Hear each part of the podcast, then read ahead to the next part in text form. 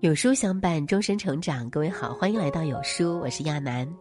今天和大家分享的这篇文章标题叫《人生志在金如意》，又是一年春色早。今日是正月初五，又称破五节。宋代词人苏轼在《蝶恋花》一词中写道：“泛泛东风初破五，江柳微黄，万万千千缕。黎明即起，诸多禁忌即可破。”过了今天，才算真正开启了新一年的好运。《燕京岁时记》中说：“初五日谓之破五。”作为中国的传统年俗，大年初五的来历说法不一。据《封神榜》记载，姜子牙在封神之后，因怨恨妻子的背叛，将妻子封为了穷神，并命令他逢破即归。意思是说，一旦受破，就必须马上回到自己原来的地方，不得再随意走动。因此，人们在每年的正月初五破穷神，希望新的一年自己能够积攒财富。另外呀，初五的来历还与一名叫做王元宝的人有关。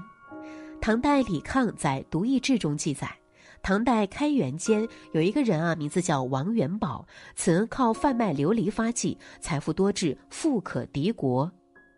王元宝的住房极为奢华，用金银做屋顶，用沉檀一种价格极其昂贵的木头做家中室内的护栏，用名贵的四玉之石制敷铺满地面，并将无数的铜钱铺在了后院的小路上，称其可以防滑。他在自己的家中和商铺中皆供奉财神爷，每到正月初五，他都会去庙中为财神爷烧香祈祷，并请财神爷啊到街上巡游，以敛四方之财。于是人们纷纷效仿，在正月初五这天，在街上放鞭炮，并三拜九叩迎接财神。当时长安街上甚至有这样的民谣：“正月初五上柱香，一年四季财源广。”正月初五摸元宝，大钱小钱用不了。正月初五请财神，家家户户财源滚。正月初五神进门，五谷丰登福满门。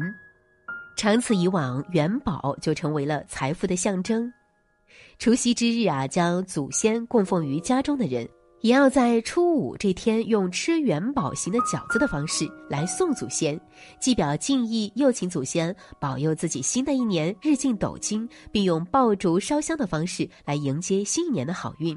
破五又有送年的意思。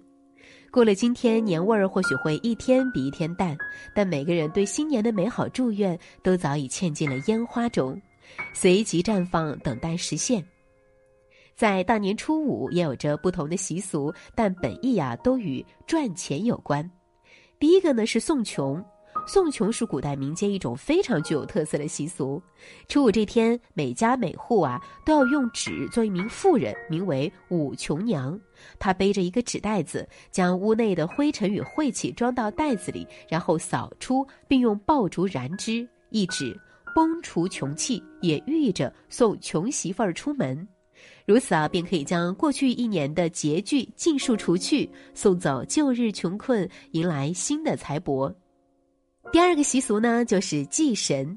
古人祭神主要指啊，祭祀父神、五显财神和财帛星君。相传，北宋宰相蔡京十分富有，众人皆猜测啊，他是父神降生，且啊，他恰逢正月初五出生，因此民间百姓多在初五这天将蔡京当作财神祭祀。北京安定门外有一座五显财神庙，主要是江西德兴婺源一带传统民间崇奉的财神。据《铸鼎余文》中记载，传说中有五名柴姓兄弟，一直靠打猎接济贫困百姓，并采草药为百姓医治。因其封号中都带有“显”字，所以被百姓尊为五显财神。五兄弟死后，百姓一直自发祭祀他们，以保佑自己免受贫穷之苦。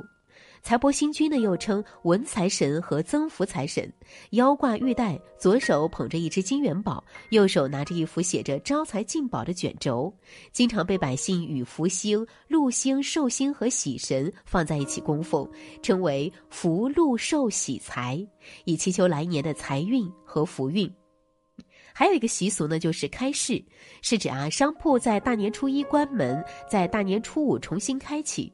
民间认为大年初五是财神爷的生日，所以在这一天呀开市一定会招财进宝。还有一个习俗就是吃饺子了。在秦人的发祥之地凤翔县，饺子又叫煮饺。在包饺子的时候呢，需要用一支香在盛饺子馅儿的盆上绕一圈儿。当地人认为啊，此举可将五穷赶到一起，包进饺子吃下，五穷将会永远消失。此外，菜板剁得要响，这样才能够把小人赶走，新的一年才能够更加顺利。其实，不论习俗多少，都是人们对新年的美好愿望。真正的财富不仅仅是兜里的钱和家里的金银，更是那些生命中重要的人。有家人爱，身体安康，就是最好的财富。《说文解字》中有一句对“破”的定义：“破，十岁也”，是指改变事物原有的状态，呈现出新的样貌。不破不立，先破而后立。凡是不敢打破旧的，就没有勇气迎接新的机遇。我国历来啊有初七上班的习俗。传说中，女娲在造人时并没有一举成功，而是在前六天分别造出了鸡、狗、猪、羊、牛、马，到了第七天啊才造出了人，将之称为人日。所以规定第七日是人类劳动的时间。临近开工，希望你能够破旧的自我，破旧的坏毛病，用更好的状态迎接新的一年，努力工作，破无也破无。庄周在《知北游》中写：“人生天地之间，若白驹之过隙，忽然而已。人生苦短，一年一年也似打马而过，频频回首过去毫无意义，只有未来才有力量。日拱一簇无有尽，功不唐捐终入海。”每一声用尽全力的呐喊都会有回音，每一份努力都不会被忽视。这世间偶尔凉薄，但它依然值得。新的一年，愿你有更充沛的精力去面对人生万难。愿你抬头皆柔情，闭眼皆好梦。愿你钱财装进口袋，烦恼永不再来。